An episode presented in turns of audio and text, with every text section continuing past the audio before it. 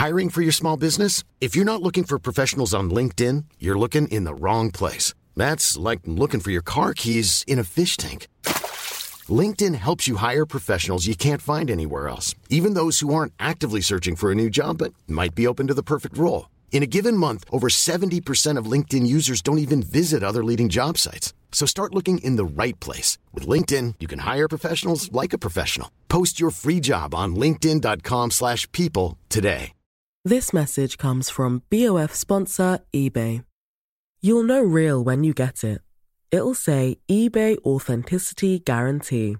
And you'll feel it. Maybe it's a head-turning handbag, a watch that says it all, jewelry that makes you look like the gem, or sneakers and streetwear so fresh every step feels fly. eBay gets it. So look for the blue check mark next to that thing you love and be confident that every inch, stitch, sole, and logo is checked by experts. With eBay Authenticity Guarantee, you can trust that feeling of real is always in reach. Ensure your next purchase is the real deal. Visit eBay.com for terms. Louis. J'adore la rentrée. Ça m'enthousiasme, ça m'excite et même ça m'affole. Enfant, je me réjouissais de l'odeur des cahiers neufs, des crayons bien taillés et des étiquettes toutes propres collées sur mon cartable. Et puis la rentrée, c'est le retour des rituels et de la motivation.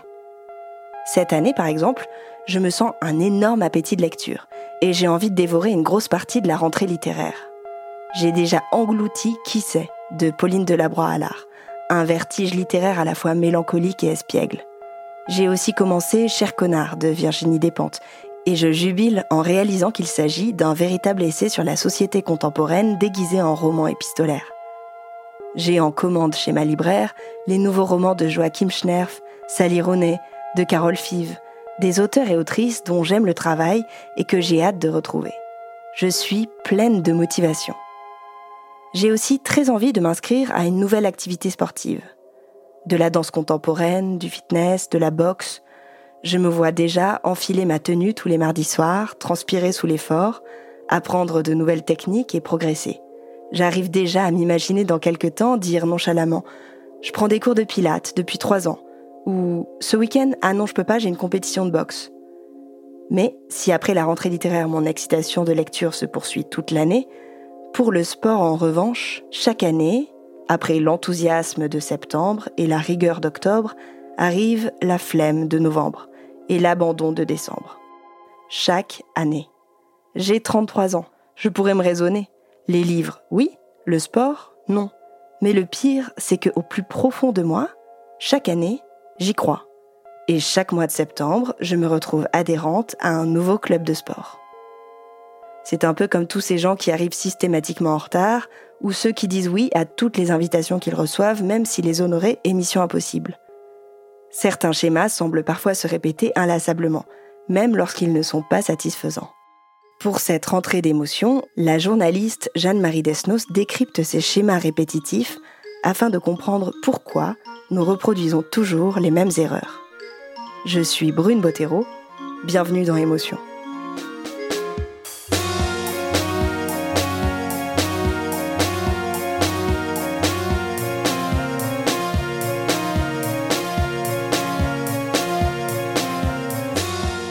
Attiré par les bad boys tout en sachant que ça ne mène nulle part, retourner 4, 5, 6 fois avec son ex parce qu'on ne veut pas être seul, se mettre en situation d'échec dans tous ses projets de travail, la répétition des erreurs, c'est quelque chose qu'on a toutes et tous vécu. Et l'humoriste Fanny Rué en a fait un sketch hilarant. J'essaie vraiment de m'entourer de gens qui prennent soin de leur santé mentale et tout, euh, en théorie. En pratique, dès qu'une personne est toxique, j'arrive dans sa vie en mode Hey Honnêtement, pour moi, les red flags, c'est pour montrer le chemin. Surtout avec les filles, honnêtement, les, parce que je mange à tous les râteliers, et les filles. En général, le premier truc que je regarde chez un mec, c'est sa sœur. Mais donc. Et si en plus de ça, la meuf s'en bat les couilles de moi, oh putain. Oh putain, moi, une fille qui répond pas à mes messages pendant trois jours, je sais que c'est la bonne. Tu me ghostes, j'ovule, c'est la règle. Comme le dit très bien Fanny Rué, dans la vie, il y a la théorie, choisir des partenaires amoureux sains et qui nous veulent du bien, un travail qui nous épanouit, faire du sport tous les jours, Et puis, il y a la pratique. Et parfois, je me dis que nos existences ressemblent à s'y méprendre à Un jour sans fin. Ce film des années 90 avec Bill Murray et Andy McDowell. Bill Murray y joue Phil Connors, un présentateur météo misanthrope qui se retrouve coincé dans une boucle temporelle. Chaque jour, son radio réveil se met en marche à 6 heures pile. Et chaque jour, la radio joue la même rengaine, le tube I You Babe de Sonny Cher. Après, ce sont toujours les nouvelles du 2 février qui tombent. Et Phil Connors est condamné à revivre sans cesse les mêmes situations. Je me demande pourquoi, comme Phil Connors, on a parfois cette sensation de se retrouver coincé dans un cycle infernal. Comment se forment les comportements qu'on reproduit? Quelles conséquences ont-ils dans nos vies? Et est-ce qu'on peut réussir à s'en libérer? Les comportements répétitifs, ce n'est pas forcément négatif. Un tel invite régulièrement ses amis à dîner et sera toujours prêt à rendre service. Une telle travaille d'arrache-pied pour atteindre des objectifs toujours plus élevés, etc., etc. D'ailleurs, quand on connaît bien une personne, on dit souvent ⁇ Je te reconnais bien là ⁇ ou ⁇ Ça, c'est tout toi ⁇ Répéter les mêmes comportements, c'est donc ce qui peut participer à nous définir. Mais si ce n'est pas alarmant a priori, chez certaines personnes, la répétition finit par devenir une prison. Quand je suis en relation 1-1 avec une personne, ou 1-2, ça va. Dès qu'il commence à y avoir un groupe un peu plus important, 3 personnes, 4 personnes, 5 personnes en face de moi ou plus, il y a vraiment cette, euh, cette peur du jugement et du regard des autres qui se déclenche, qui est super forte. Parce qu'elle se sentait mal à l'aise socialement, Cory a longtemps souffert d'un comportement répétitif. Quand elle est au collège, elle ne peut tout simplement pas s'empêcher de mentir dès qu'elle se retrouve dans un groupe d'amis. Quand les, mes copains de classe parlent, racontent des histoires, j'ai l'impression qu'ils ont vécu des vies extraordinaires, ils ont vécu plein de choses trop bien et que moi, à côté de ça, j'ai rien raconté. Donc, par effet de comparaison, je me sens dévalorisée. Et euh, j'ai l'impression qu'on va pas m'aimer, que je suis nulle, que personne va m'écouter, que quand on va m'écouter, j'aurai rien à dire et que et que je vais être fade. Et j'ai cette, sensation d'être euh, d'être nulle, inintéressante, euh, invisible. C'est vraiment le sentiment que j'ai toute mon adolescence en fait. Donc je vais faire en sorte de d'être fun, d'avoir fait des trucs. Donc quand j'entends euh, mes potes me parler de leur week-end où ils ont fait, je sais pas moi, du paddle, où ils sont partis au ski l'hiver ou je sais pas quoi, ben moi je vais raconter quelque chose de similaire. Voilà, je vais prendre un petit bout de chaque histoire et sur le moment, pendant la conversation, je vais pas du tout les écouter. Hein. Je vais écouter des. je vais prendre de l'inspiration et je vais créer mon histoire. Je vais me préparer le discours dans ma tête. Et au moment où c'est à mon tour de parler ou que tout le monde a peu près parlé ou qu'on se retourne vers moi et qu'on me dit et toi alors t'as fait quoi pendant tes vacances? Eh bien, je vais inventer un truc sur le moment. Cory va donc mentir, mentir et encore mentir pendant des années. Et derrière ce mensonge, ben moi je vis avec. Je suis obligée de les maintenir. Donc je travestis ma vie complètement. Euh, mon identité. Je me fais passer pour quelqu'un que je suis pas. Et au final, j'ai vécu toute ma vie avec ça. Tous les soirs dans ma chambre, je ne dormais pas euh, et je ressassais ce que j'avais dit dans la journée. Je me détestais d'avoir fait ça. J'avais ultra honte de qui j'étais. Et, ça venait alimenter le fait que je me trouvais nulle et insignifiante. Et en fait, t'as rien à dire et tout ce que tu dis, c'est faux. Donc les gens, ils t'aiment pour un truc qui n'existe pas. et ça venait alimenter ça et ça, c'est un vrai cercle vicieux. Alors pour Cory, la boucle infernale, c'est le mensonge. Mais peut-être que pour vous, c'est d'envoyer 50 messages à votre partenaire qui est sorti sans vous pour lui demander à quelle heure il ou elle va rentrer. Ou de vous sentir affreusement coupable dès que vous vous disputez, même un tout petit peu, avec quelqu'un. Et de vous plier en quatre pour vous faire pardonner. Quand la répétition devient un enfermement, elle se transforme en ce qu'on appelle un scénario de vie. Scénario veut dire quelque chose qui est inexorable. Jean Cotreau est psychiatre, spécialisé dans les thérapies comportementales et cognitives. Il est l'auteur de deux livres portant sur les schémas de vie. La répétition des scénarios de vie et Sortir des émotions négatives, publié chez Odile Jacob. Donc j'ai essayé de faire une psychologie euh, du scénario de vie répétitif qui entraîne progressivement euh, une sorte de descente aux enfers des patients qui viennent nous voir au moment où ça va vraiment très très mal, c'est-à-dire au moment où ils font une dépression, quand ils se rendent compte que d'une certaine manière, ils ont gâché leur vie et euh, qu'ils ont répété un peu les mêmes choses. C'est au moment, ce moment de cristallisation de prise de conscience. C'est mon destin, c'est moi, je peux pas m'en sortir, aidez-moi. Cette impression de ne pas pouvoir se sortir d'un mode de fonctionnement qui l'a fait terriblement souffrir, c'est donc ce qu'a vécu Cory pendant des années. Et ça peut sembler un peu incompréhensible d'un point de vue extérieur. Pourquoi toujours refaire la même chose si ça nous fait du mal? Jean Cotreau m'a expliqué que les comportements répétitifs révèlent en réalité des besoins inassouvis. Dans le cas de Cory, comme on l'a vu, son besoin, c'est de se sentir valorisé socialement. C'est ce qui peut arriver quand quelqu'un souffre d'un sentiment d'infériorité. Dans d'autres cas, ça peut être un besoin d'autonomie et de confiance qui n'est pas comblé. Et ça va entraîner des comportements de dépendance aux autres. La personne a l'impression qu'elle ne peut pas se débrouiller seule. Quand Cory me raconte son histoire, je me demande comment elle en est arrivée là. D'où vient son besoin de valorisation sociale? Et pourquoi elle utilise le mensonge comme solution? Pour essayer de comprendre, j'interroge Cory sur son histoire. Cory grandit dans une petite ville du sud de la France avec ses parents et sa grande sœur. Mes parents sont ensemble. On vit dans une maison avec ma sœur qui est plus grande que moi. On a deux ans et demi d'écart. Voilà, la maison, le chat, les parents, mes grands-parents dans la même ville. Euh, voilà, un environnement euh, propice à un équilibre de vie euh, normal, quoi. Des parents qui s'aiment, des grands-parents qui s'aiment, des modèles de couple stables. Euh, et pas vraiment de problème. Pas de maladie, pas de problème d'argent particulièrement. C'est pas la folie, mais c'est normal. Euh, voilà, quelque chose d'assez simple et stable. A priori, tout va bien. Pourtant, Cory est une enfant mal dans sa peau. Enfant, je suis plutôt euh, timide, réservée, euh, apeurée. Je suis pas à l'aise avec les adultes, je suis pas à l'aise avec plein d'enfants et j'ai besoin de connaître les gens depuis longtemps pour être bien avec eux. Et donc je suis plutôt calme, sage, euh, réservée, euh, assez vite en difficulté scolaire aussi. Donc, euh, donc voilà, pas fun. C'est pas l'enfant fun qui court partout et qui fait de la folie, c'est plutôt calme. Je me souviens avoir passé des, des après-midi entières dans le jardin chez mes parents à être seule et à regarder la nature, les fourmis, les papillons, les fleurs, les feuilles.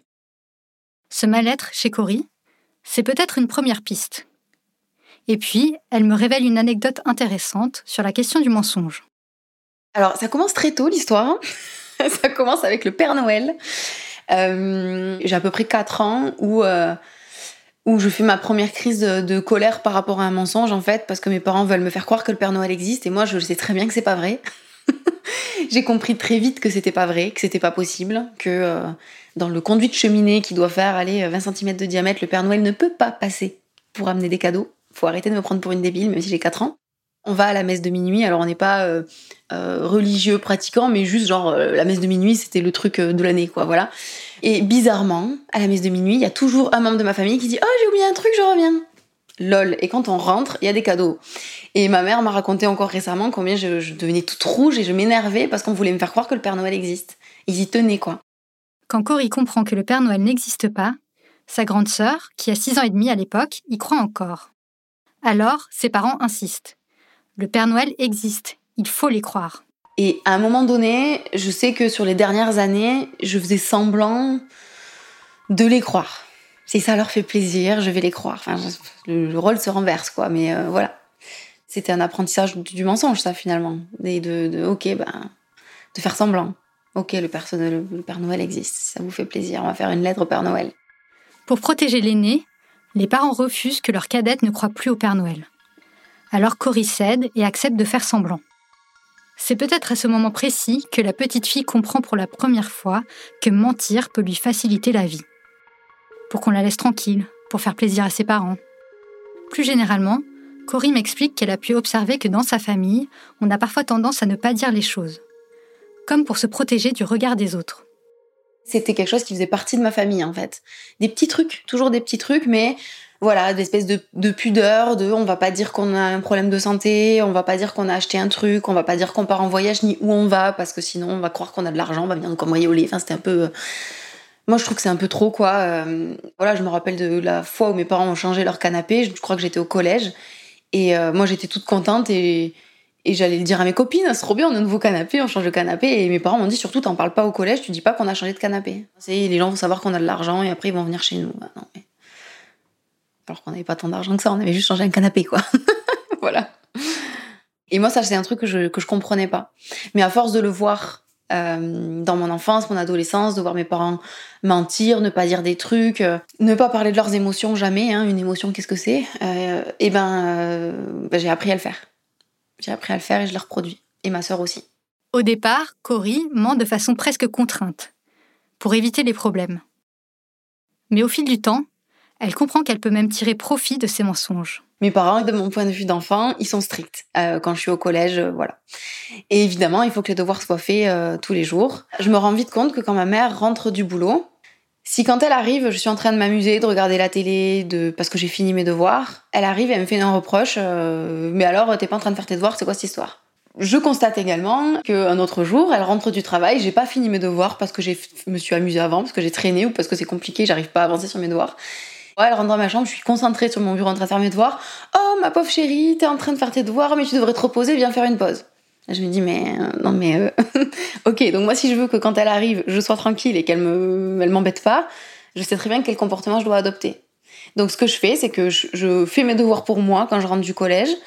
Si j'ai fini avant qu'elle arrive, je ziote le portail électrique qui s'ouvre dans le jardin et quand je vois que le portail s'ouvre, je sais qu'elle arrive, je ressors mon cahier, je fais semblant de faire mes devoirs. Comme ça, quand elle arrive, elle me dit oh fais une pause. Donc je commence comme ça en fait, en me rendant compte que en fonction de ce que je fais, j'ai pas les mêmes marques d'attention. D'un côté, on me reproche des choses, de l'autre côté, on prend soin de moi, on me chouchoute. Et ben qu'est-ce que je choisis? Je choisis comme chouchouter quand même, évidemment. Plus les années passent, plus les mensonges se renforcent et se répètent. Cory imite la signature de sa mère quand elle a des mauvaises notes, fait le mur pour braver les interdictions de sortie et maintient ainsi son image de fille sage, obéissante et travailleuse. Ce qui va devenir un scénario de vie chez Cory démarre donc dès l'enfance. Mais est-ce que c'est toujours comme ça? Est-ce qu'on peut toujours lier nos comportements répétitifs à des événements de l'enfance? Quand nous naissons, nous, les, euh, humains, on n'est pas très bien développés. Sama Karaki est docteur et professeur en neurosciences. C'est euh, ce qu'on appelle la néothénie, c'est-à-dire que voilà, on, euh, on sort du ventre de nos mères euh, très peu développés, très dépendants en quelque sorte. Et donc, euh, ça c'est une très très bonne chance que nous avons parce que ça nous permet du coup de nous adapter grâce au développement cérébral qui va suivre et physique, de nous adapter à l'environnement. Dans l'enfance, il se passe des événements, disons, un peu plus fondamentaux parce que euh, le, le, cerveau va s'organiser autour des demandes environnementales. Et donc si, euh, si dans l'enfance on, on, on, a des comportements répétitifs auxquels on est sujet, on va avoir un cerveau qui va s'adapter à, à, cette présentation-là. Et alors ce n'est pas déterministe, hein, mais ça va prédire en quelque sorte des comportements et des régulations à l'âge adulte. Par exemple, euh, si euh, imaginez que vous êtes dans une euh, dans un entourage qui ne valorise pas les émotions. Par exemple, si quelqu'un est triste, il y a personne qui vient demander comment ça va. si quelqu'un pleure, il y a personne qui vient s'assurer que tout va bien.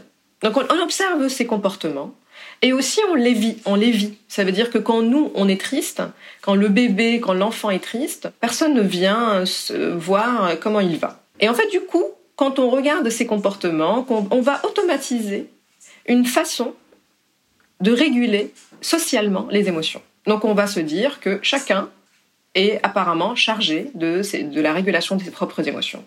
Et en grandissant, cette façon d'interpréter, elle peut devenir automatique. Ça veut dire qu'on n'aura pas les réponses sociales euh, euh, de, de, soins. En tout cas, on n'aura pas celles qui sont partagées par les autres, parce que nous avons automatisé que ce n'est pas le mode euh, socio-émotionnel qui est adapté dans la culture dans laquelle nous avons grandi. Dans l'enfance, notre cerveau est en construction. On va donc intégrer les comportements vus dans notre entourage comme des choses évidentes et les reproduire.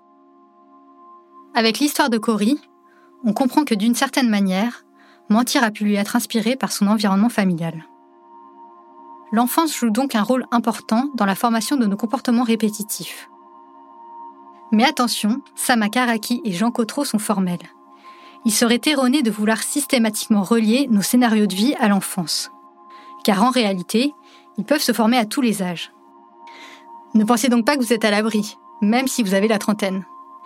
Et puis, quand Samakaraki parle d'environnement auquel on s'adapte pendant l'enfance, elle parle des parents et d'autres figures familiales, mais aussi de l'environnement social et culturel, l'école par exemple.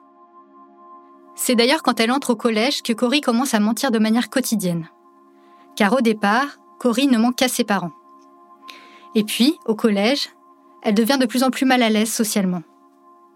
C'est là qu'elle commence à mentir à ses camarades de classe. Je vais raconter le voyage en Thaïlande. Alors, on est vraiment allé en Thaïlande avec mes parents. Et, puis, je vais dire qu'on est allé dans la mer, dans l'océan, que c'était magnifique et que j'ai nagé avec des dauphins. Alors que j'ai pas nagé avec des dauphins rajouter quelque chose qui a l'air un peu plus fun, qui est plus cool, qui est plus intéressant. C'est toujours crédible, c'est toujours possible. Maintenant, il faudrait pas qu'il demande à ma sœur ou à mes parents si ça a été le cas, parce que ça aurait pas été le cas. Donc ça se passe comme ça euh, au collège, sur les soirées, euh, les anniversaires. Et du coup, à chaque fois que je suis avec des copains, euh, soit je parle pas beaucoup, soit si je me mets à parler, c'est pour inventer un truc en fonction de l'ambiance du moment. Et je raconte un truc cool où on me dit ah ouais c'est cool et tout t'as fait ça toi aussi. Ah ben t'as vu ça donne ces sensations là et je dis ah bah oui hein, complètement. Oh, alors que pas du tout. Par chance et parce qu'elle fait attention à ce que ses mensonges soient toujours crédibles Corinne ne se fait pas démasquer au départ ce comportement fonctionne donc plutôt bien ce que ça m'apporte de mentir c'est de me, de me sentir intéressante de euh, d'avoir le regard des gens sur moi avec un regard qui est intéressé, enthousiaste, ou alors pour avoir du réconfort ou de l'amour, de l'attention. Donc, euh, soit ça m'apporte de la valorisation, soit ça m'apporte euh, du soutien, soit de la liberté. Avec mes parents, c'était de la liberté parce que je cherchais toujours euh, à, à, pouvoir faire plus, comme tout le monde, tous les ados, à un moment donné, cherchent à avoir plus que ce qu'ils ont. Donc, ça m'apporte tout ça, ça m'apporte plein de choses, du coup. Ça remplit le besoin, c'est plutôt efficace comme stratégie. Et comme toute stratégie qui marche, on a envie de la réutiliser quand on revisite un certain même comportement, une même idée, une même action euh, ou euh, même quelque chose d'implicite, hein, cette répétition fait que ce, ce circuit neuronal, euh, ce réseau va être de plus en plus intégré, de plus en plus sophistiqué, de plus en plus du coup rapide et donc de plus en plus automatique. Et, c'est là où, dans l'enfance, on va donc créer beaucoup d'automatismes qui sont très utiles pour notre survie future, parce qu'on va apprendre à nous euh, déplacer d'une manière automatique, on va apprendre à par exemple interpréter les signaux sociaux d'une manière automatique. Et en fait, une fois qu'on a automatisé, ça ça nous arrive adultes aussi, hein, mais une fois qu'on a automatisé, ben, ça devient intuitif. Quand Samakaraki dit que notre circuit neuronal va être de plus en plus intégré, ce qu'elle veut dire, c'est qu'à force de reproduire les mêmes comportements, notre cerveau les automatise. S'il fait ça, c'est pour alléger notre charge cognitive. Toutes les informations que notre cerveau doit traiter en même temps. Et c'est grâce à ce mécanisme qu'on n'a plus à se concentrer sur le fait de mettre un pied devant l'autre quand on marche, ou de passer les vitesses quand on conduit. Et c'est la même chose pour les comportements sociaux, comme dire bonjour quand on entre dans une pièce par exemple. Ce que m'explique aussi Samakaraki, c'est que les circuits cérébraux ne vont pas réagir de la même manière s'ils sont régulièrement empruntés ou non. C'est une loi euh, qu'on appelle la loi de use it or lose it, c'est-à-dire que si on n'utilise pas certains noyaux euh, ou certains circuits cérébraux, ils vont euh, faner en quelque sorte, un peu comme un chemin. Si vous imaginez euh, dans, dans un village un chemin que personne ne prend, bah, au bout d'un moment, ce chemin n'est plus visible.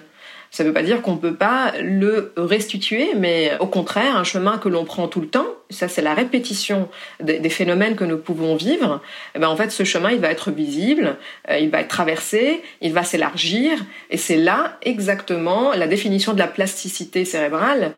En répétant souvent les mêmes comportements, nous formons donc des sortes d'autoroutes neuronales, des voies rapides qui deviennent des réflexes devenus inconscients. Dans le cas de Cory, par exemple, son autoroute neuronale c'est de mentir dès qu'elle est mal à l'aise.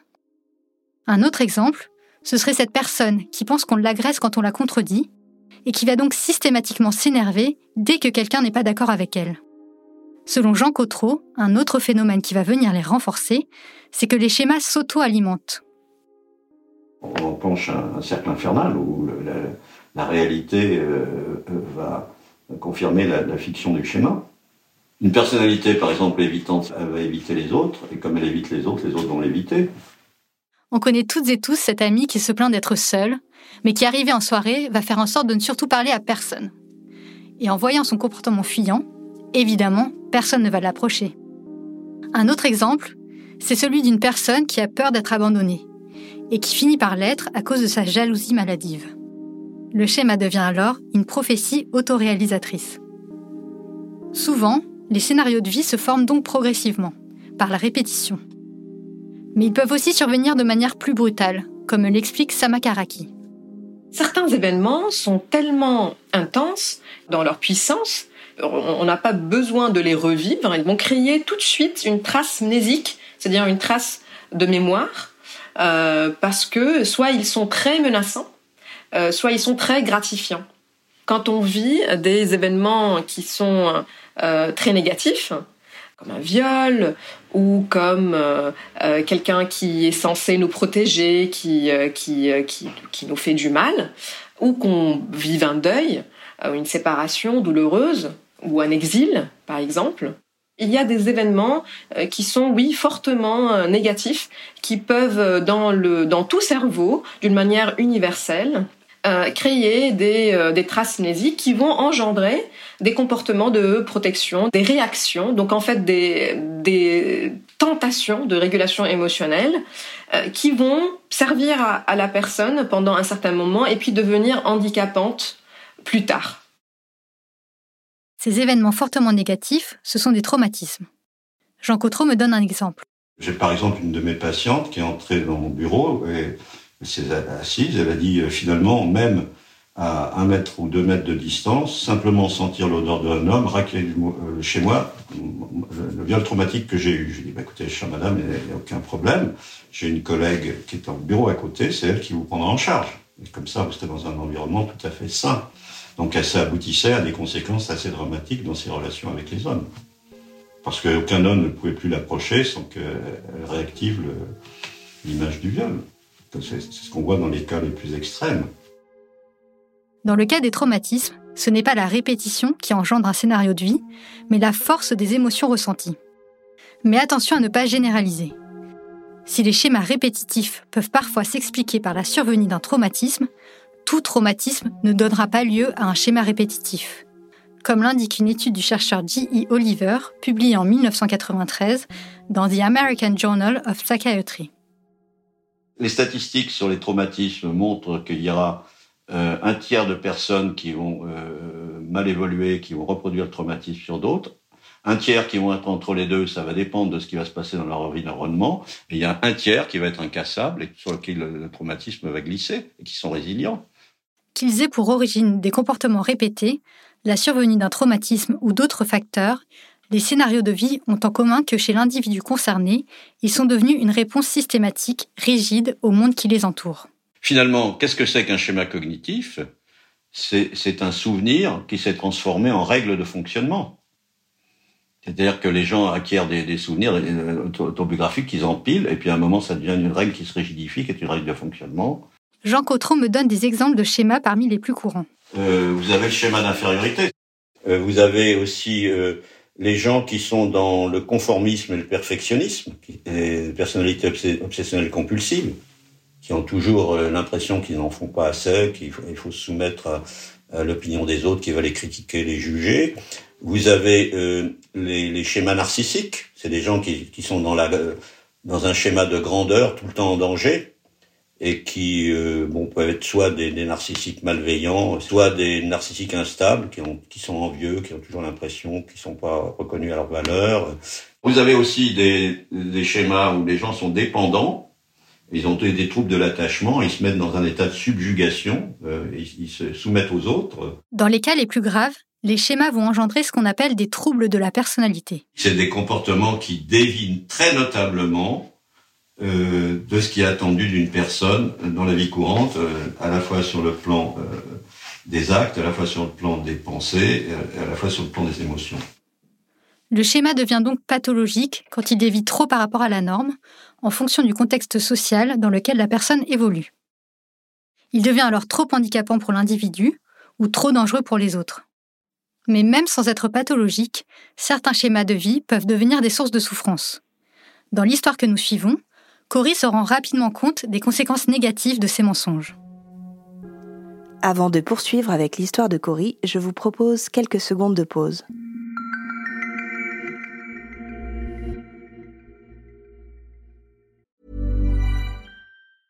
Hiring for your small business? If you're not looking for professionals on LinkedIn, you're looking in the wrong place. That's like looking for your car keys in a fish tank.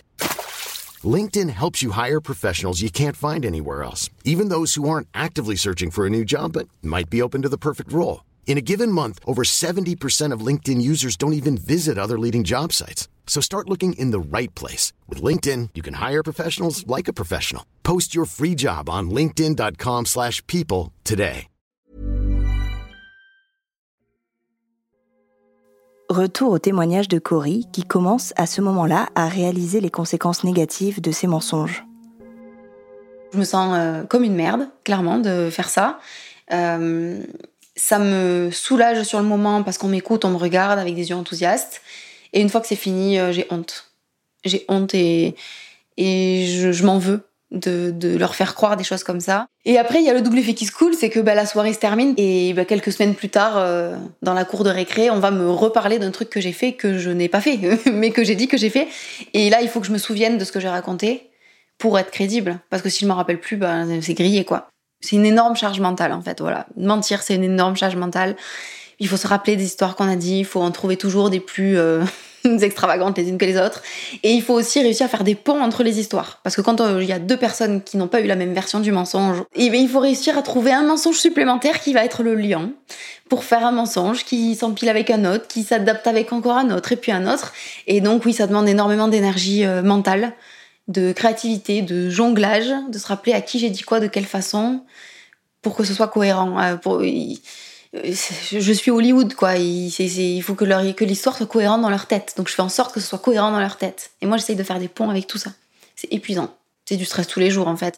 Et le fait de tous les soirs, dans ma chambre d'ado, repenser à ma journée, détester mon comportement euh, et avoir envie de changer, et tous les jours me dire demain j'arrête, en fait. Cory tente donc à plusieurs reprises d'arrêter de mentir je repasse dans ma tête euh, la journée qui s'est écoulée, euh, les moments où j'ai menti.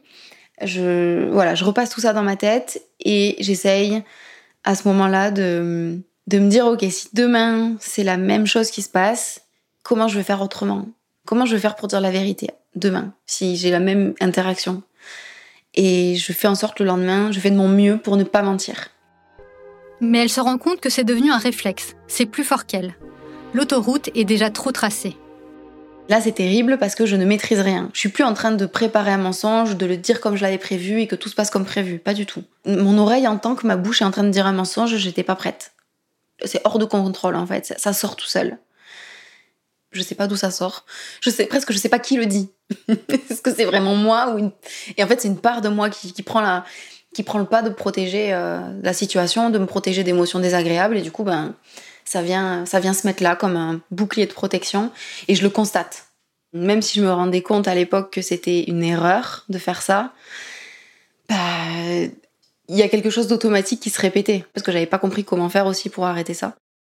Je demande à Samakaraki pourquoi il semble souvent si difficile de changer, même quand nous faisons preuve de la plus grande volonté.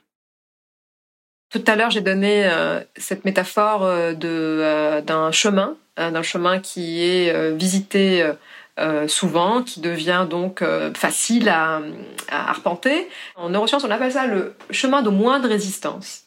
C'est-à-dire que c'est tout ce qu'on a automatisé devient facile à apprendre. Et à côté, imaginez un chemin escarpé où vous savez pas où est-ce que ça vous mène, donc il y a une incertitude à l'autre bout.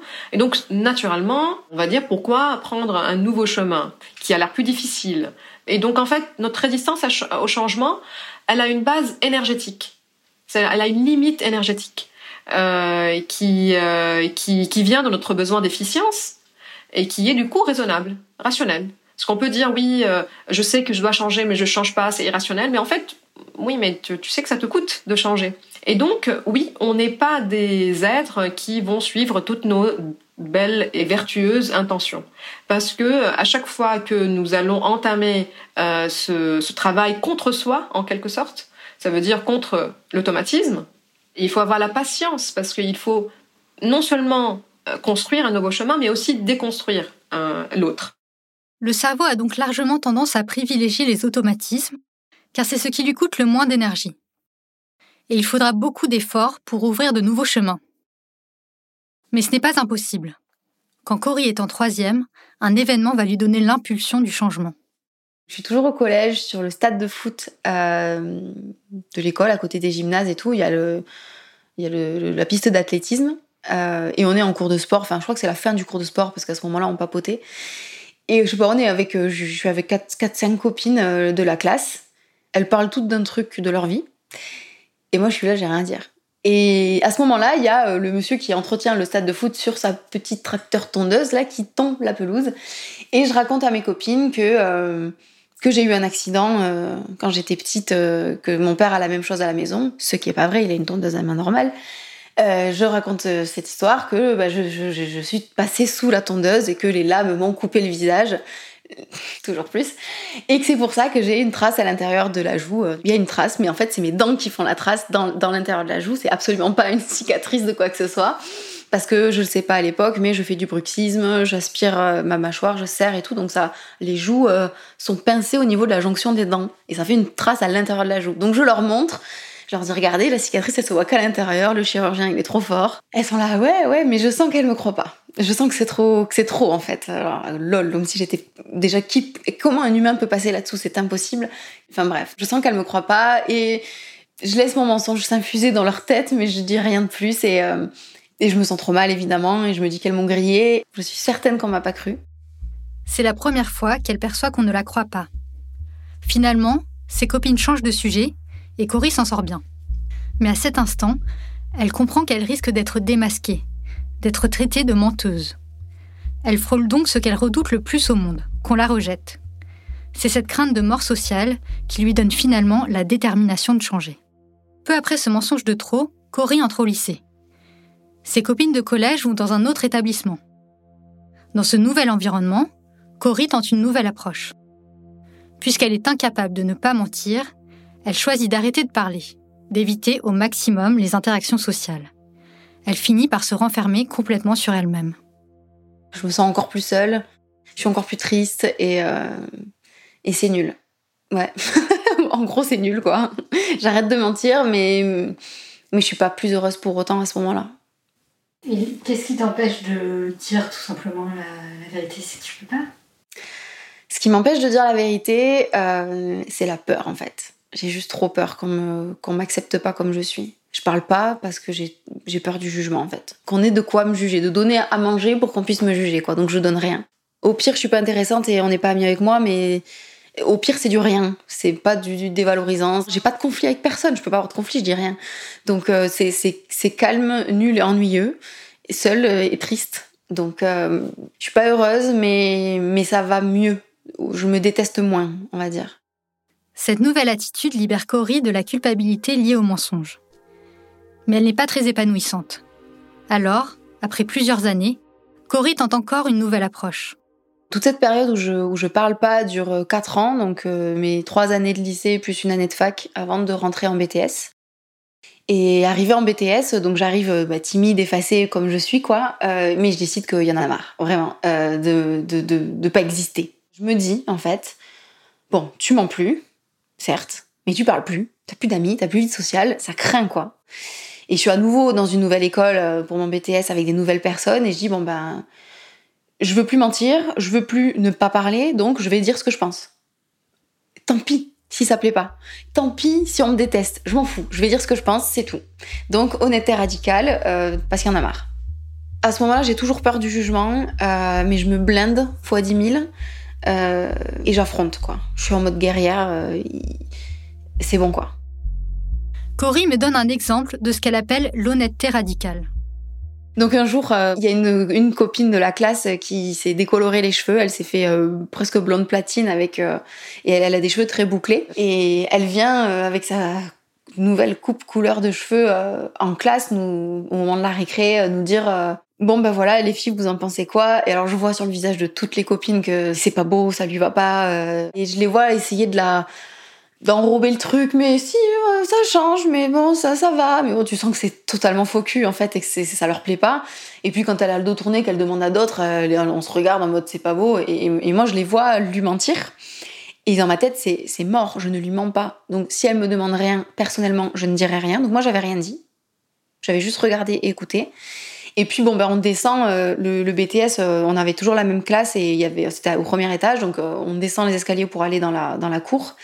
Et là, dans les escaliers, elle me prend un peu à part. Elle me dit bon, t'as rien dit, toi, t'en penses quoi? Tu veux savoir, tu sauras. Hein.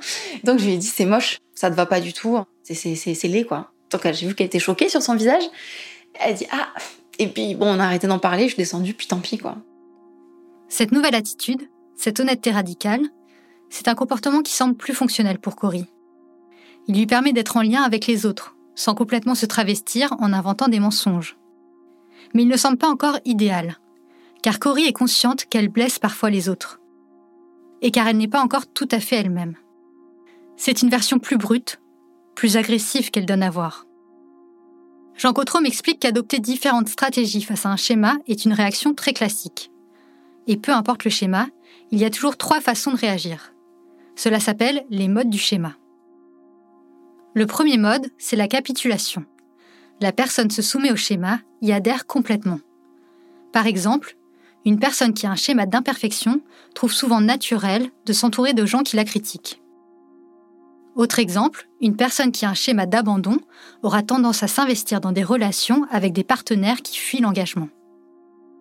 Dans l'histoire que nous suivons, Cory adopte le mode de la capitulation quand elle ment pour se sentir valorisée socialement. Elle adhère totalement à la croyance que ce qu'elle dit n'est pas assez intéressant, qu'elle n'est pas assez intéressante. Et donc, elle ment. Et, cercle vicieux, ces mensonges viennent encore renforcer cette croyance qu'elle n'est pas assez bien. Le deuxième mode, c'est l'évitement. La personne évite de se confronter à son schéma. Dans l'histoire de Cory, la jeune femme adopte le mode de l'évitement pendant ses années de lycée.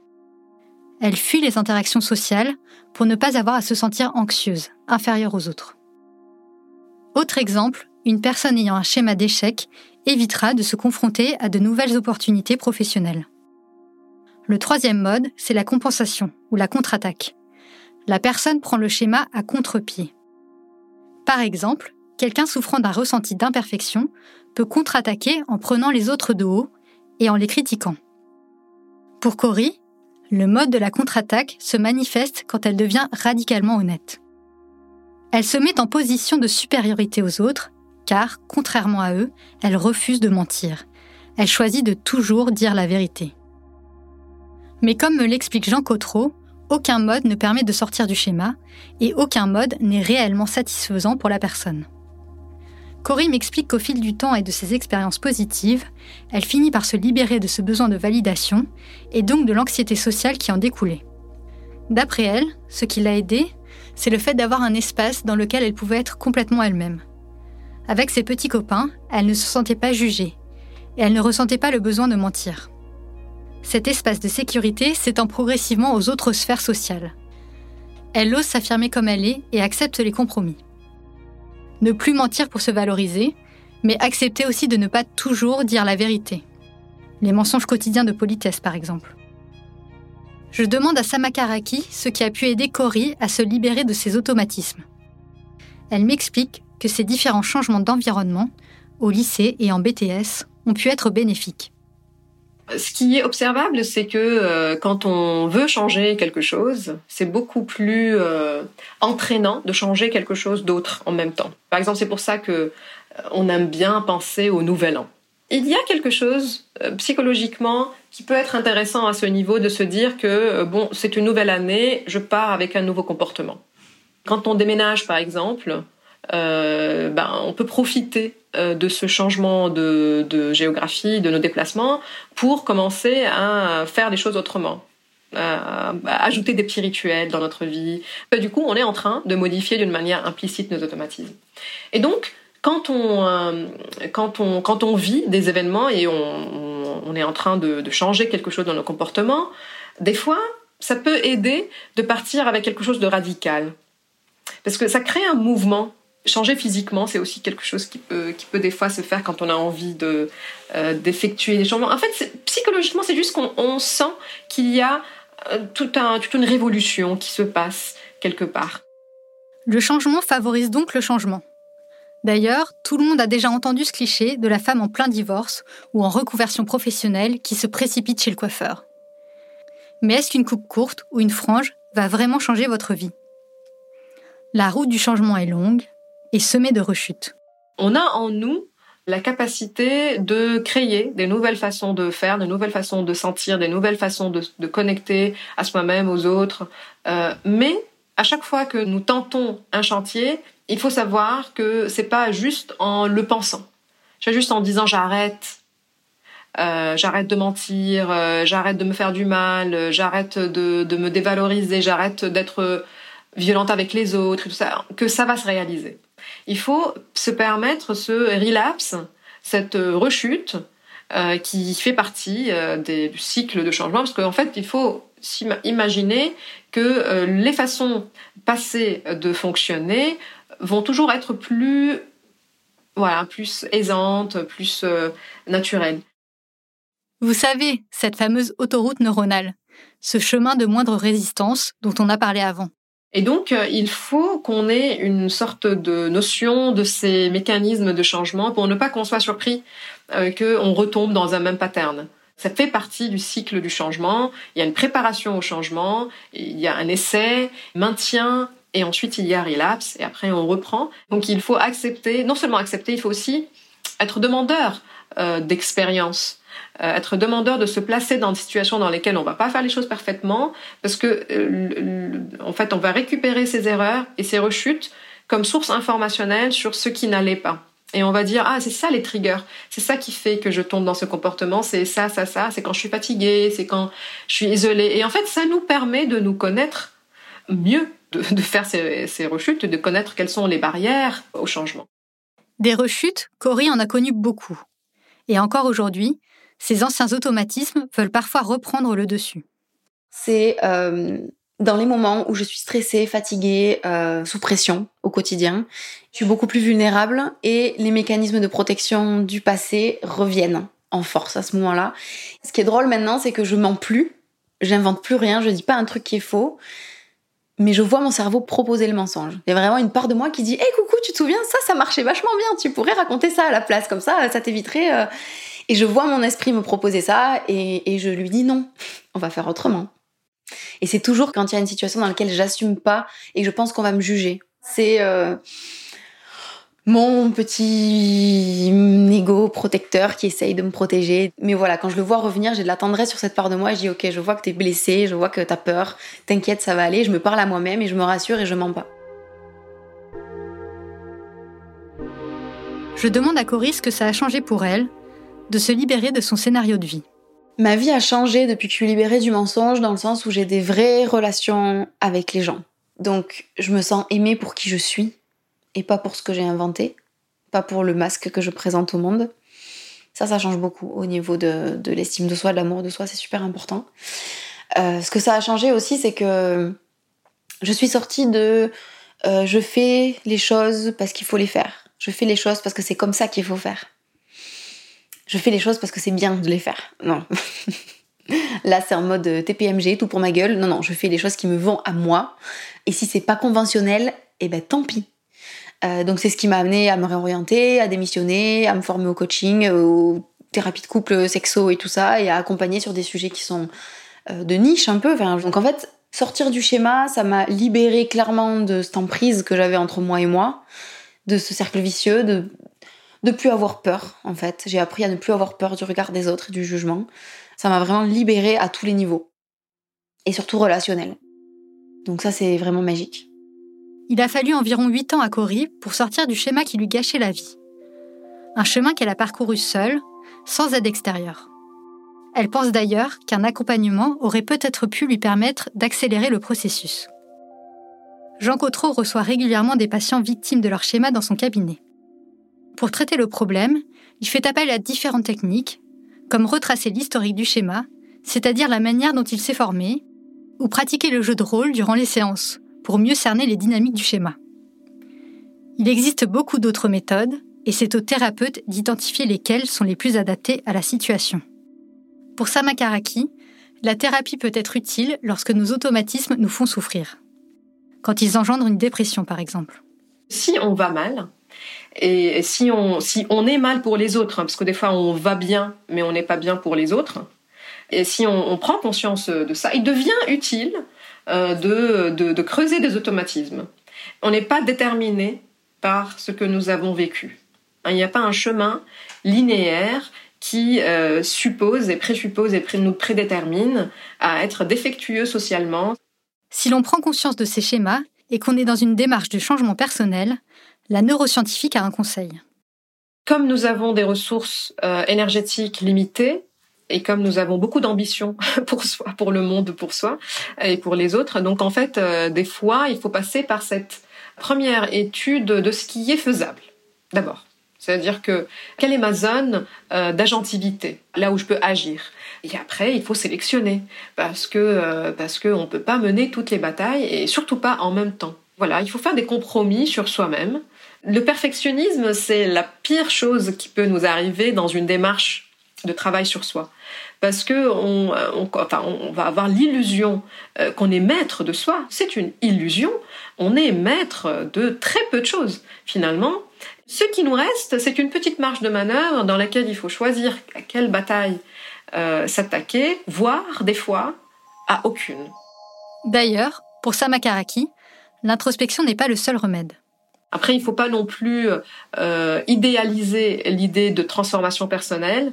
La transformation est quelque chose de très doux. C'est pas d'aller s'isoler, d'aller euh, creuser dans notre enfant, de creuser dans nos schémas, euh, qu'on va trouver des réponses. Des fois, c'est en vivant, en se liant aux autres et en se prenant moins au sérieux qu'on peut qu'on peut se transformer sans sans savoir qu'on est sur un chantier de transformation. Pour finir, elle m'explique que trop vouloir se changer soi-même peut détourner l'attention de problématiques plus globales. On s'inspire de modèles sociétaux qui nous disent que c'est comme ça qu'il faut vivre. Et bon, ça nous donne une indication, parce que sinon on est dans une incertitude totale de ce que c'est de bien vivre et de ce que c'est d'avoir un pattern émotionnel mauvais. Mais pour qui? Quand on dit que je suis en train de refaire les mêmes erreurs, par exemple, je me suis entendue aussi souvent dire mais pourquoi je fais toujours ça avec les hommes? Oui, c'est moi, j'ai mes patterns parce que j'ai peur de l'abandon, parce que parce que parce que. Je me dis OK, c'est intéressant de mettre le doigt sur un tel comportement, mais est-ce que peut-être le modèle de couple, ça va pas? Est-ce que aussi on n'est pas en train euh, de nous forcer à, à fonctionner dans quelque chose qui n'est pas en lui-même fonctionnel? Donc des fois aussi, les réponses ne sont pas en nous-mêmes. C'est en ça que l'histoire, l'anthropologie, tout ça, c'est des disciplines qui peuvent nous amener beaucoup de choses à la psychologie et, euh, et aux neurosciences, parce qu'en fait, ça nous permet de voir que la façon avec laquelle on fonctionne, ça a toujours évolué dans le temps. Les considérations que nous donnons euh, à la famille, au couple, à la réussite, en fait, c'est pas si vieux que ça. C'est très libérateur euh, de, de, se dire que les modèles auxquels on est attaché aujourd'hui sont en fait très récents et sont d'ailleurs pas présents partout. Et que du coup, ce qu'on considère comme étant une mauvaise santé mentale, ce peut être simplement notre incapacité à nous adapter à ces modèles-là. Il y a beaucoup de choses qu'on peut réfléchir collectivement plutôt que de rentrer dans notre propre psyché, dans notre propre enfance et de remettre tout sur le dos euh, de, de, nos parents hein, qui étaient aussi paumés émotionnellement que nous. Il y a aussi des démarches collective, sociétale que nous devons prendre pour avoir une société plus fonctionnelle et pas juste une psychologie individuelle fonctionnelle. C'est vrai que ça soulage et ça déculpabilise, cette prise de recul. On n'est pas les seuls responsables des comportements répétitifs qui nous font souffrir. Et on a besoin de démarches collectives, pas seulement individuelles, pour aller vraiment mieux. Mais ça donne de l'espoir aussi, de savoir qu'on a une certaine marge de manœuvre en tant qu'individu qu'on n'est pas condamné à répéter sans cesse les mêmes erreurs. D'ailleurs, dans Un jour sans fin, attention, spoiler alerte, même l'insupportable Phil Connors finit par sortir de sa boucle infernale. C'est quand il devient un homme généreux, positif et altruiste qu'il se réveille enfin un 3 février. Obviously, on est dans un film hollywoodien.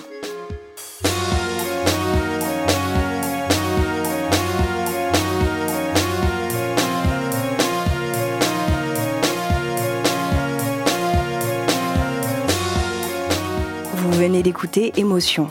Cet épisode a été tourné et écrit par la journaliste Jeanne-Marie Desnos. Elle vous faisait entendre le témoignage de Cory et les explications de Jean Cotreau et Sama Karaki. Vous pourrez retrouver toutes les références liées à leurs activités sur notre site. Léna Coutreau est la nouvelle productrice d'émotions, accompagnée d'Elsa Berthaud. Elle a travaillé avec Louise Emerlet sur cet épisode. La supervision éditoriale et de production était assurée par Maureen Wilson et Marine Kéméré était à la réalisation. Ruben Pérez s'est occupé de la prise de son, Jean-Baptiste Aubonnet était au mix et c'est Nicolas de Gélis qui a composé le générique d'émotion. Émotion, c'est un lundi sur deux, là où vous aimez écouter vos podcasts. Apple Podcast, Google Podcast, SoundCloud ou Spotify.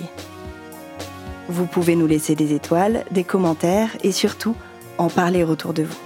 Et si vous voulez partager vos histoires, n'hésitez pas à nous écrire à hello at louismedia.com.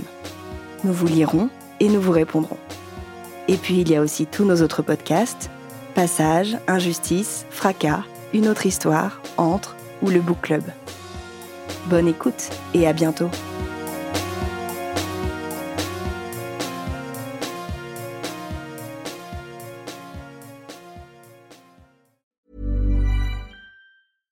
This message comes from BOF sponsor eBay. You'll know real when you get it. It'll say eBay Authenticity Guarantee. And you'll feel it. Maybe it's a head turning handbag, a watch that says it all, jewelry that makes you look like the gem, or sneakers and streetwear so fresh every step feels fly. eBay gets it. So look for the blue check mark next to that thing you love and be confident that every inch, stitch, sole, and logo is checked by experts. With eBay Authenticity Guarantee, you can trust that feeling of real is always in reach. Ensure your next purchase is the real deal. Visit eBay.com for terms.